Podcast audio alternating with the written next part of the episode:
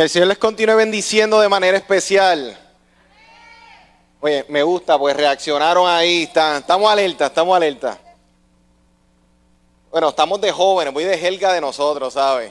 Así que no esperen que vaya ahí a tirarme hacia una liturgia, vamos a hablar claro, ¿ok? Porque a la que empiece a hablar muy enredado, ya tú sabes, se marchó, o sea. Bueno, ahora mismo respondo por el nombre de Manuel Figueroa, un honor Quisiera que le diéramos un aplauso por un momento a ese grupo de adoración, His Nation, ¿verdad? Gente, hablando calle, están duros, de verdad. Gloria a Dios, están duros. La realidad es que tenemos que nosotros como pueblo, iglesia, empezar a honrarnos nosotros mismos. O sea, porque escuchamos mucha crítica contra la iglesia. O sea, y a veces hasta de nosotros mismos. Entonces es difícil que la gente quiera llegar a un sitio donde uno mismo critica. Empecé, ¿verdad? Me un palo ahí, mala mía. Pero no digo por ustedes, estoy hablando en general, me siguen. Porque es que tenemos que hablar claro en estos sentidos. Respondo bajo ese nombre, Manuel Figueroa, y tenemos que honrarnos mutuamente y le honro en esa, de esa manera. Y esa modelo que vieron conmigo, obviamente no se pongan nerviosas las damas eh, preciosas que están aquí. Esa es mi madre, la pastora Edith Travieso. Por favor, ponte sobre tus pies.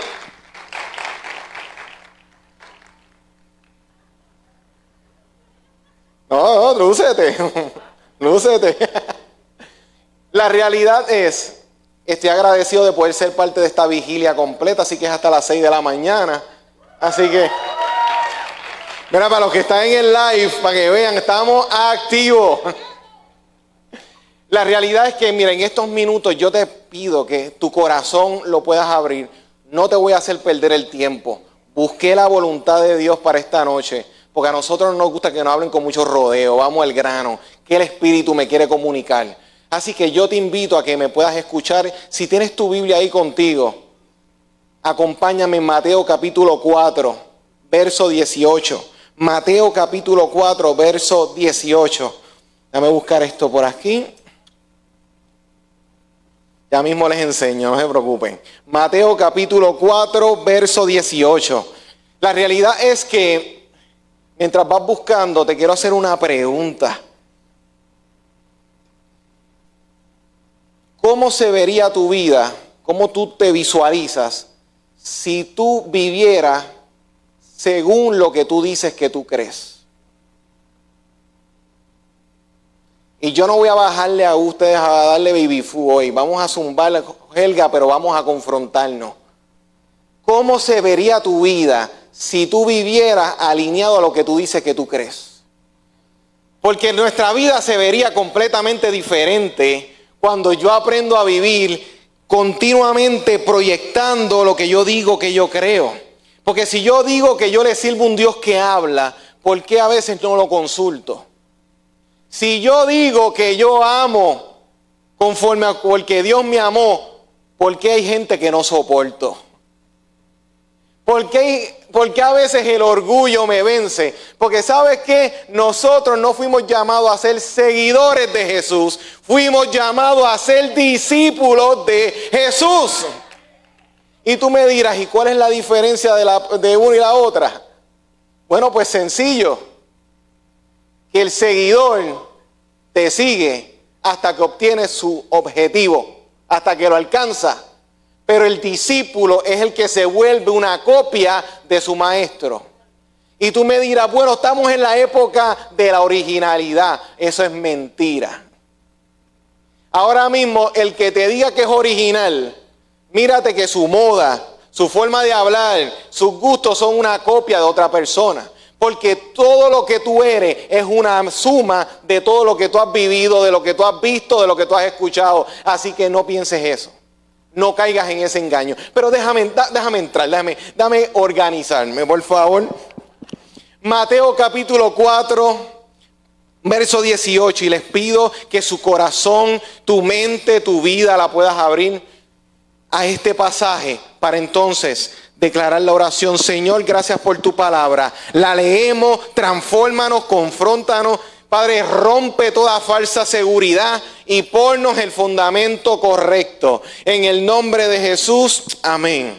Mira lo que dice el, capítulo 4, verso 18 del Evangelio de Mateo. Mientras caminaba junto al mar Jesús, junto al mar de Galilea, él vio a dos hermanos. Uno era Simón, llamado Pedro, y el otro Andrés. Estaban echando la red al lago, pues eran pescadores. Vengan, síganme, le dijo Jesús, y los haré pescadores de hombres. Al instante dejaron las redes y lo siguieron. Más adelante vio a otros dos hermanos, Jacob y Juan, hijos de Zebedeo, que estaban con su padre en una barca remendando las redes.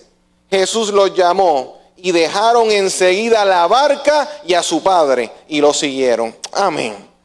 Miren esto. ¿A de dónde yo puse esto por aquí? Obviamente cuando tú, si has visto una red en algún momento, obviamente saben que las lanzan, ¿verdad? Esta es una red un poquito más sofisticada y un poquito más enredada. ¿Ves? Precisamente cumple su cometido, enredar. Entonces, lo peculiar de esto es que las redes son un conjunto de, de muchos lazos que eventualmente terminan haciendo la función de enredar la meta, que es capturar qué? peces o lo que vayan a capturar. El punto es que una vez tú vas entrando en esto, pues tú vas a observar que te vas a enredar, fácilmente se enreda. Entonces, la cuestión es que tú vamos a estar hablando hoy de discípulos que bregaban precisamente tirando estas redes. Y el problema es que las redes, nosotros pensamos que son, como, como pasó con Simón, que esto iba a ser lo que le iba a dar el futuro. Porque esto iba a ser lo que le iba a dar el bienestar, ya mismo te voy a explicar. Y esto era lo que le iba a dar seguridad, pero ¿cuál es el problema? Hay cosas que enredan que tú mientras las tengas en tu mano te van a enredar a ti. Y hay asuntos que mientras tú los sigas cargando en tu vida no te van a dejar avanzar. Y entonces Jesús va a darse la vueltita y cuando tú miras la vida de Jesús, ¿De dónde viene Jesús? De un bautismo. ¿De dónde viene Jesús? De 40 días ayunando. ¿De dónde viene Jesús? De precisamente ver que el que le preparaba el camino por un momento lo meten preso. Porque tú tienes que saber que cada uno de ustedes son una película, cada uno de ustedes son un capítulo, cada uno de ustedes son una luz dentro de lo que compone este lugar. Pero tiene que llegar el punto donde tú entiendas que esto no se trata de ti. Tenemos que dejar morir el narcisismo que nos está matando. El narcisismo, esa centralidad en el yo, cuando aquí yo vine a glorificar y a darle gloria a aquel que me creó y a aquel que me hizo. Nosotros estamos tan pegados y tan adictos a la tecnología, estamos tan adictos a las cosas, que nosotros vivimos continuamente encerrados en el yo. Cuando tú estás en un lugar interactuando con 15 personas, tú tienes la capacidad de desconectarte en un 2x3. Sacas el celular y me desconecté. Hoy en las familias, en las casas, hay 5, 6, 7 en el hogar y todo el mundo en mundos diferentes. Porque las redes nos han enredado. Porque ahora mismo hay una crisis de identidad en el mundo. El dinero lo puedes tener, puedes tener los likes que tú quieras, puedes tener tres mil likes en todo lo que tú publicas. ¿Sabes qué? A la que te quiten la cuenta, ¿qué eres? A la que te quiten la cuenta de net, para darle promoción, ya ustedes me entendieron. ¿Cuál es tu vida? ¿Cuál es tu mundo? A la que te sacuden el suelo, ¿quién eres? ¿Qué tú tienes? ¿Qué tú realmente tienes? Te vas a dar cuenta que hemos creado identidad con lo que tenemos. Hemos creado identidad con los títulos. Hemos creado títulos con la gente con la que caminamos. Y sabes qué? Estás en peligro. Estás en peligro porque a la que se te quite eso, entonces vas a entrar en la ansiedad más grande de la historia. ¿Cómo es posible que nosotros los jóvenes, siendo los más conectados que estamos, cuando hubo y se dio el lockdown, ¿Cómo es posible que los adolescentes y los jóvenes eran los más que, que ansiedad y depresión estaban? Los jóvenes, ¿cómo es posible? Si éramos los más conectados, eran los más que socializábamos, eran los más que estábamos dialogando, porque nos, dimos dado, nos hemos dado cuenta que estamos viviendo en fantasía. estamos viviendo el sueño de otra persona que te puso en tu vida. Muchas veces estás viviendo lo que la gente está esperando de ti. Y no has tenido un encuentro con el Nazareno. No has tenido un encuentro con aquel que te va a salir al encuentro. Pero volviendo con Jesús. Jesús va a ir caminando en la de él porque Jesús sabe que hay una etapa en la vida donde él todo estaba centrado en lo que él estaba haciendo, pero tenía que empezar a expandir. Y hay partes en nuestra vida que tú tienes que empezar a salir de tu yo y empezar a expandirte. Hay momentos donde tienes que salir y entender de que no es correr mucho, es saber para dónde estás corriendo. Todo el mundo quiere correr. Todo el mundo está en la bicicleta, en la hoverboard, todo el mundo quiere moverse.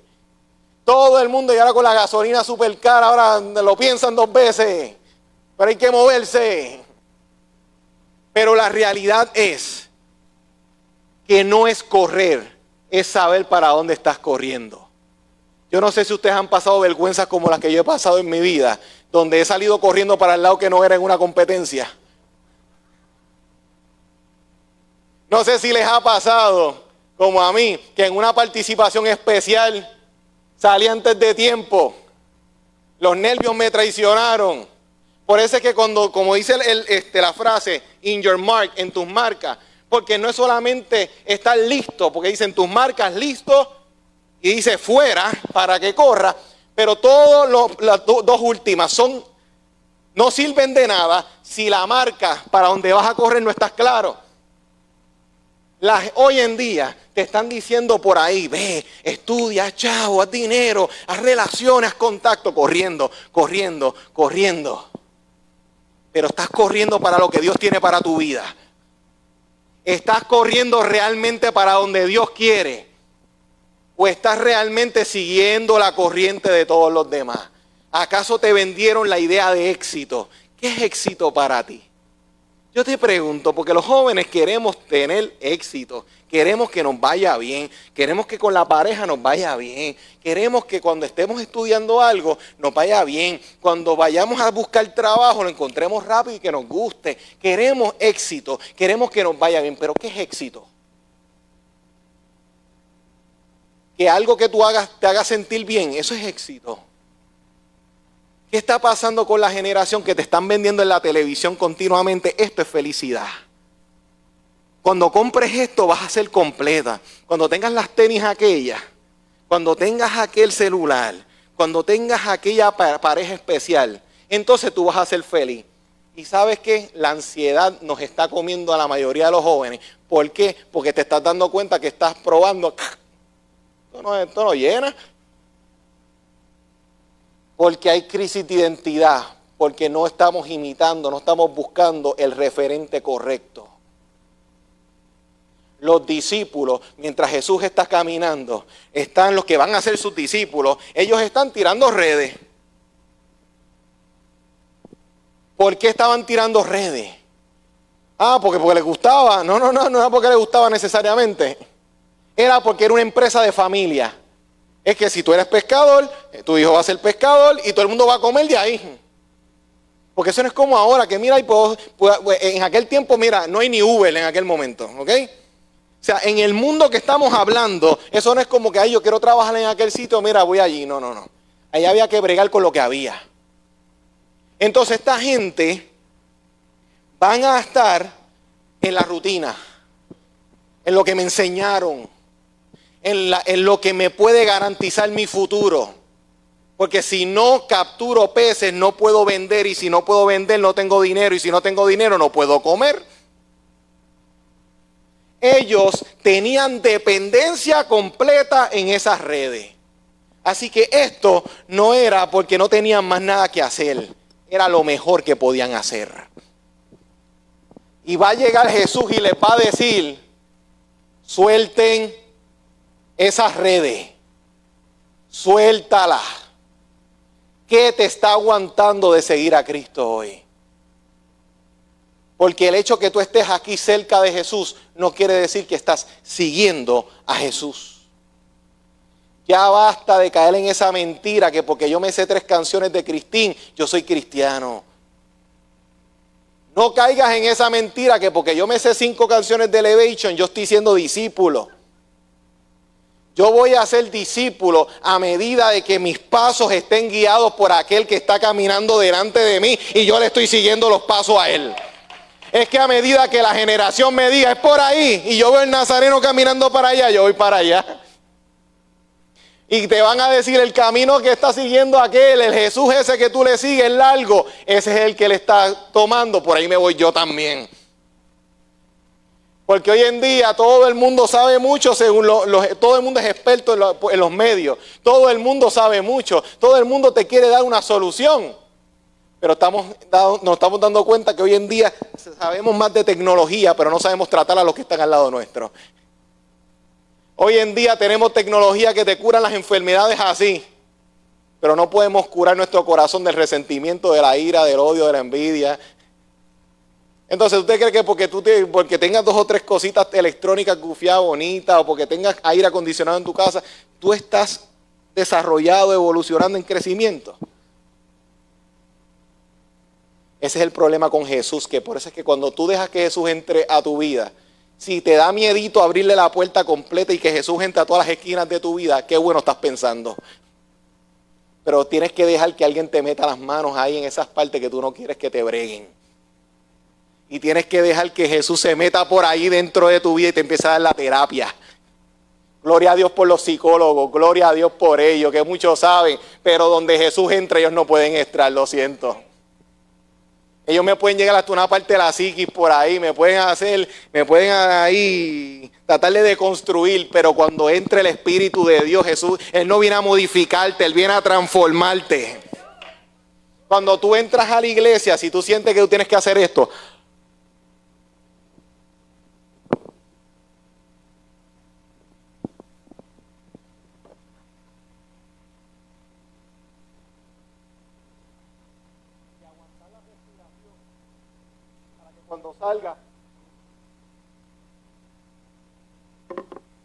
Si tú sientes que tú tienes que aguantar la respiración cuando llegas a este lugar, porque cuando salgas aquí tienes que volver a tu naturaleza, esto es sencillo, es que no te han transformado. Porque cuando a ti te transforman, tú te adaptas al ambiente, porque cambiaste de naturaleza, cambiaste de forma de ser. Pero cuando tú no te puedes adaptar a un lugar es porque no has sido transformado.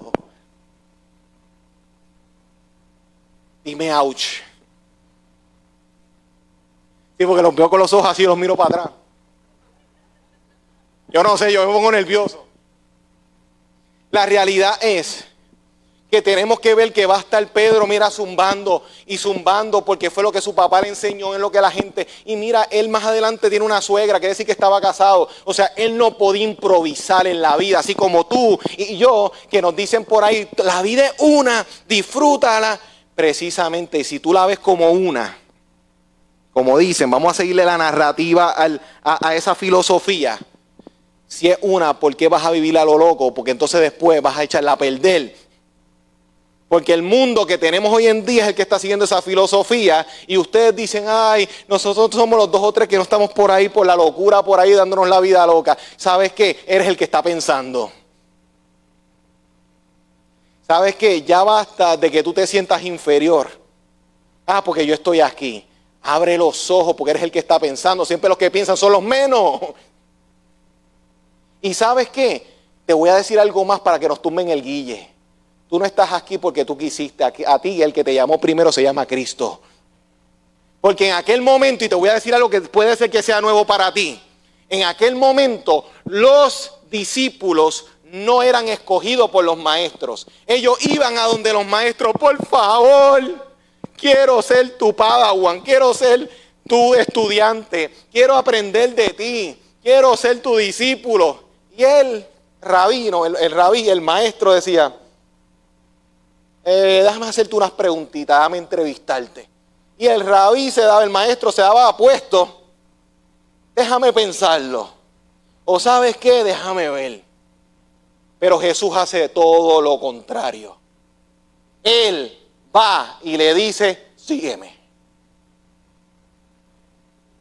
¿Quién te hizo pensar que donde has llegado ha sido por tus méritos?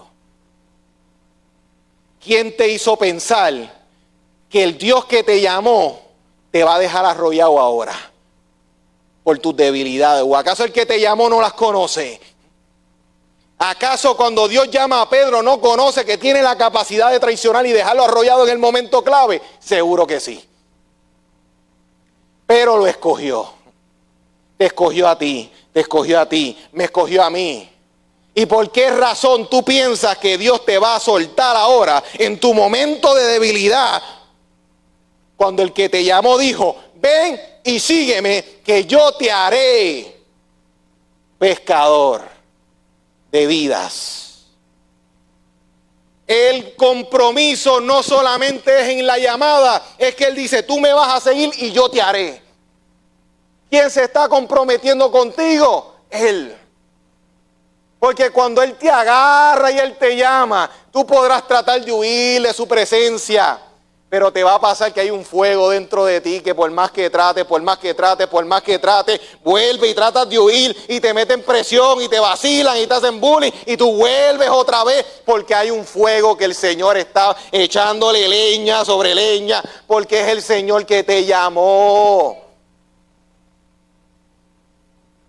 Por ende, ¿qué te da miedo a ti? ¿Qué te aterra? Dime, ¿qué te da miedo a ti? La soledad él, Él, el que te llamó, te dijo, todo va a estar bien. Hay enfermedad, tú no conoces mi historia, yo no la conozco, quisiera conocerla, nos sentamos a hablar, pero te tengo una realidad. Yo he visto vida sobre vida quebrantadas y rotas en su peor momento y ver cómo ese Dios los levanta, los transforma. Y he visto las personas que están descalificadas por todo el mundo, como tú, como yo, y sabes qué, los levanta. ¿Qué te da miedo? Dime, ¿qué te da terror? ¿Qué, te quita el sueño por las noches? ¿Qué te lo está quitando? Porque aquel que dijo, sígueme, dice, te haré. ¿Qué te está diciendo? Vas a llegar.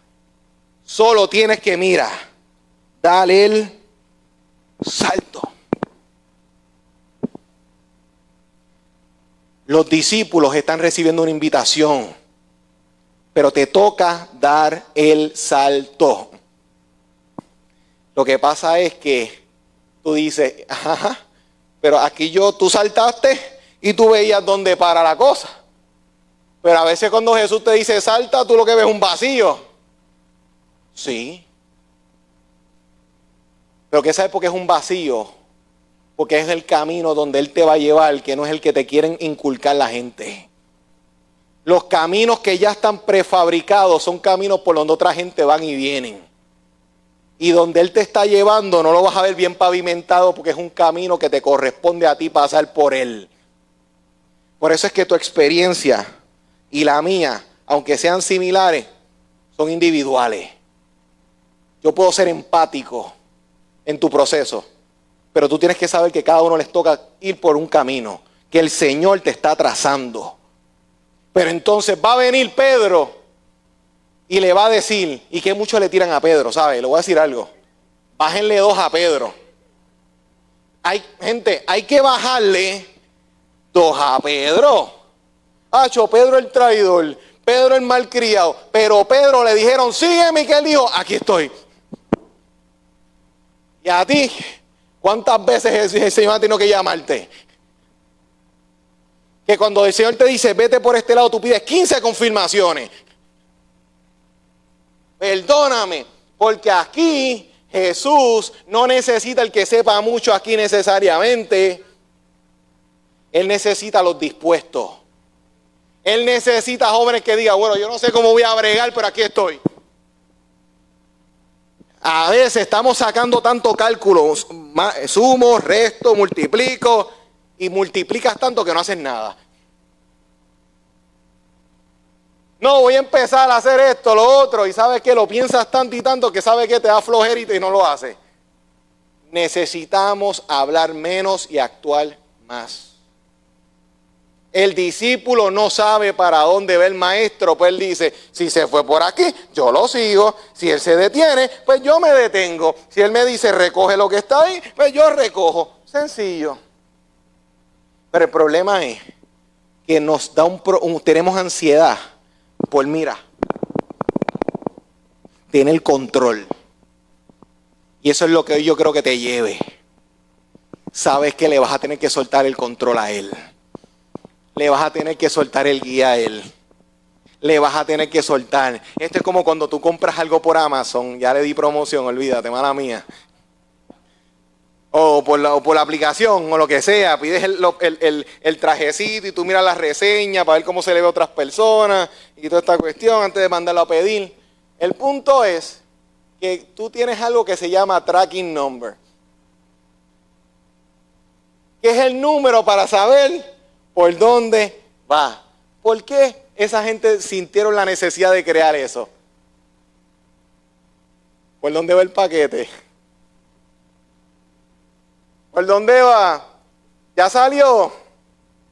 Pero es que salió hace tres días, pero ¿por qué está?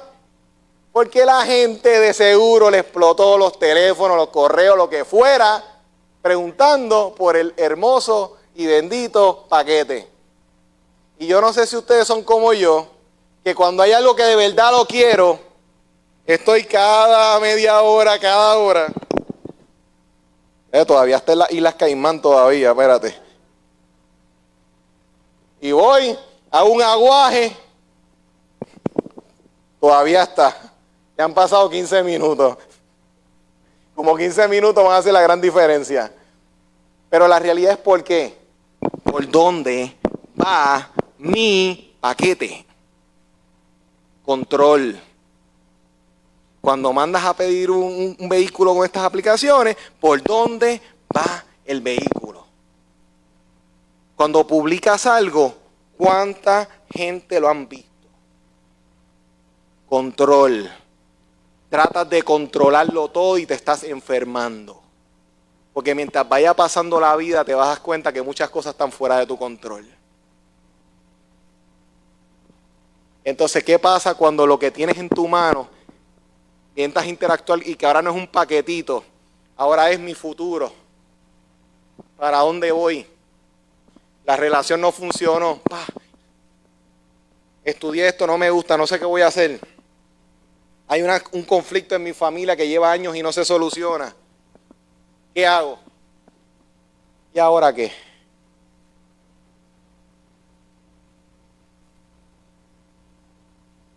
te toca ser vulnerable. Y ahí es donde está el terror. Ahí es que nos da miedo. Pero entonces el que te está llamando le está diciendo, síganme. Suelta toda falsa seguridad y sé mi discípulo. Sé mi discípula. Sígueme porque en mí vas a encontrar la vida.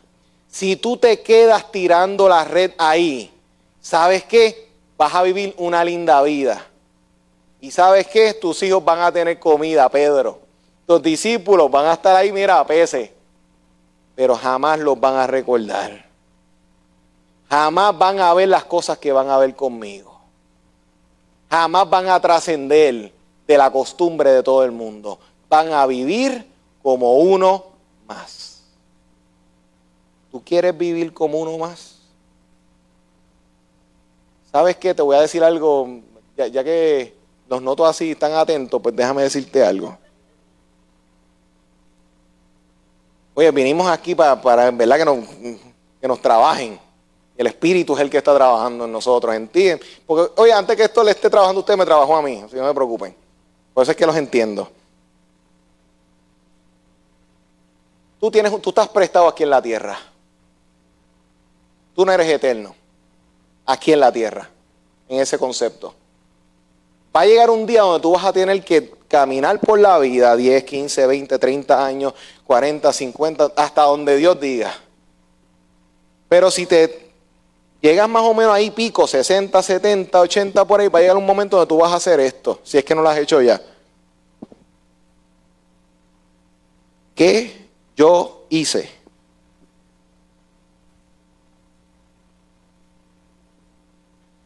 Y ahí es donde te tienes que dar cuenta de esto.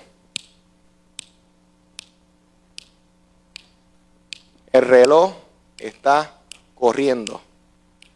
Y tú estás pensando si hago la voluntad de Dios o no. El tiempo está avanzando y tú estás ahí, ay, que si le hablo de Cristo me van a mirar raro. Pedro estuvo dispuesto a morir por la causa, aquel problemático que es el que le está diciendo a Jesús, pero nosotros porque no nos miren o no predicamos a Jesús a nadie. Y no, no somos generación de cristal, nada de eso, no es eso. Pero le hemos dado demasiado poder a la gente y a la opinión porque está centrado en tu reputación y no en el mensaje de aquel que te llamó. Por cuanto estás pendiente a tu yo, porque tu yo está demasiado vivito. Y Jesús quiere matar ese yo. Y, los psicólogos, si hay uno aquí me mira raro, pero te voy a mirar raro para atrás. Porque el detalle es que no se trata que si, que si autoestima o no. Es que hay unas partes de ti que el Señor tiene que matar en tu vida. Sorry, brega con él, no bregues conmigo. Mira, mira, yo te, yo te saco el manual. Hay que dejar que Cristo nos meta las manos, porque si no, lo que vamos a tener es un cristianismo de celebridades. Y uno light donde déjame decir cuál va a ser tu mejor bendición mañana. Y no es que está mal, pero hay un problema cuando vemos muchos mensajeros en la Biblia que los querían matar y a ti todo el mundo te quiere abrazar. ¿Por qué a Jesús lo aguantaron tres años nada más y a nosotros nos aguantan toda una vida? Tres años de ministerio, desde que Jesús abrió la boca, esos tres años, el mundo pudo aguantarlo tres años y a nosotros nos aguantan toda la vida. Y con esto dejamos, volver el problemático. No es que seas el problemático o la problemática, es que tienes que entender hasta qué punto tú realmente crees el mensaje y lo estás encarnando. Porque Juan te dice en el Evangelio que el verbo se hizo carne. Y todo lo que tú prediques va a ser aire hasta que tú lo encarnes. Si tú dices que hay que amar, como tú amas? Si hay que perdonar, ¿cuándo fue la última vez que tú perdonaste? Si hay que tener misericordia, ¿cuándo fue la última vez que la tuviste? ¿Cuándo va a ser la última vez que tú vas a ser discípulo de Cristo y en vez de esperar que te pidan perdón, tú vas a ir primero? Porque sabes que hay que restaurar relaciones antes de ganar argumento. ¿Cuándo vamos a ir donde ese papá, donde esa mamá que te abandonó, que te dejó ese tío, ese abuelo, el que te robó la herencia, el que no te dio chavo, el que te metió, el que te sacó la lengua cuando pequeño? ¿Cuándo vas a ir y vas a decir, sabes qué? Yo te libero. Y me libero yo en el nombre de Jesús, porque yo tengo que presentar el Evangelio de Cristo con mi andar. Para ir más o menos ya aterrizando. Jesús los va a llamar. Le van a decir, sigan, vengan, vengan que yo los haré pescadores. Y ellos automáticamente soltaron todo. Vinieron, lo tomaron y dijeron, olvídate que esto está mejor. Y yo me imagino la esposa de Pedro, loco, ¿qué tú haces? Loco, pero ¿cómo que tú vas a soltar el trabajo y de qué vamos a comer? ¿De qué vamos a vivir? Yo te pregunto, ¿hasta qué punto tú estás dispuesto a soltar todo lo que te da identidad hoy? Y empieza a seguir a Cristo simplemente. Si tu Facebook es, adictivo para ti, tu red social, lo que sea, ¿por qué no la cierras por un tiempito a ver cómo es tu vida sin eso? Si tu mundo es estar viendo videos por horas, 3, 4, 5 horas, ¿por qué no lo tumbas? ¿Por qué no te atreves?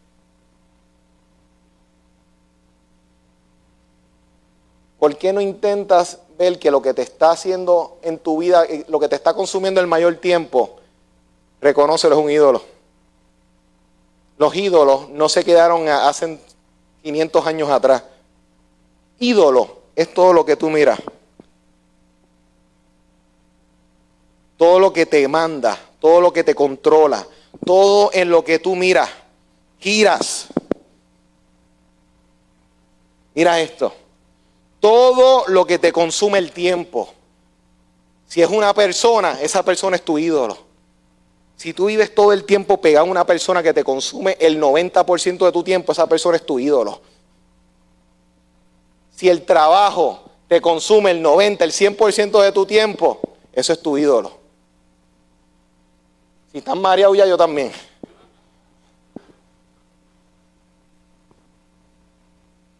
Pero ¿por qué no nos marea estar dando tantas vueltas por tantos años por esos ídolos?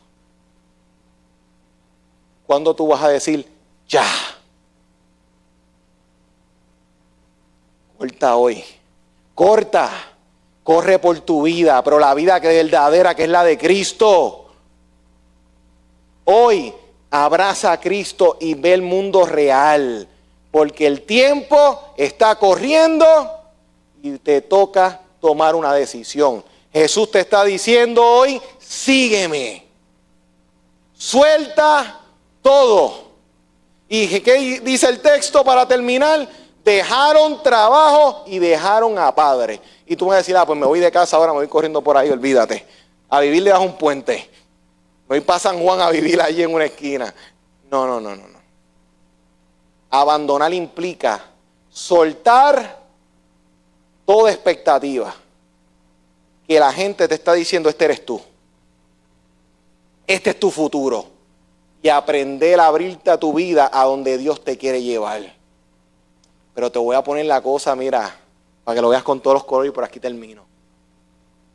Eso implica que a lo mejor te va a tocar romper con cosas, con personas, con hábitos que tú sabes que son lo que te están diciendo, quédate aquí, quédate aquí. Y no estás haciendo esto para seguir a Jesús.